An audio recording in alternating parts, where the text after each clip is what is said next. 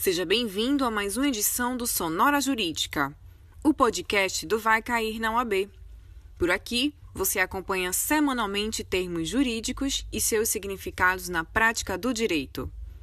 No programa desta semana, o professor de Direito Tributário João Paulo Torres aborda a denúncia espontânea sobre o olhar tributário.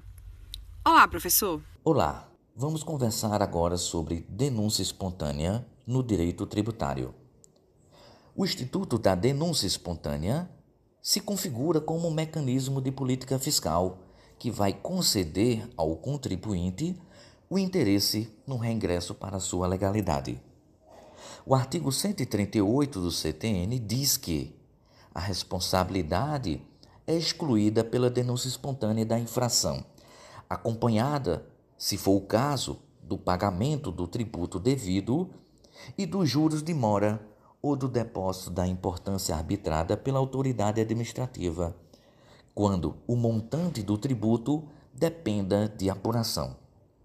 Pela leitura rápida aqui do nosso dispositivo, percebemos que a aplicação desse instituto ocorrerá quando o sujeito passivo confessa a realização de infrações que ocasionaram a falta do recolhimento do tributo, beneficiando com a retirada das penalidades.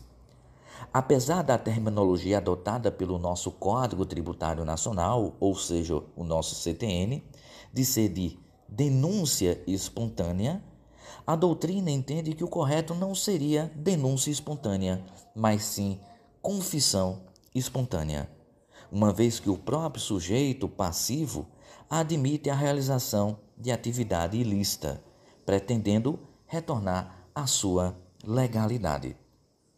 Ressalta-se que o benefício apenas vai retirar a incidência da multa, ou seja, da penalidade tributária, devendo o beneficiado recolher aos cofres públicos o valor do tributo atualizado monetariamente, junto com o acréscimo dos juros.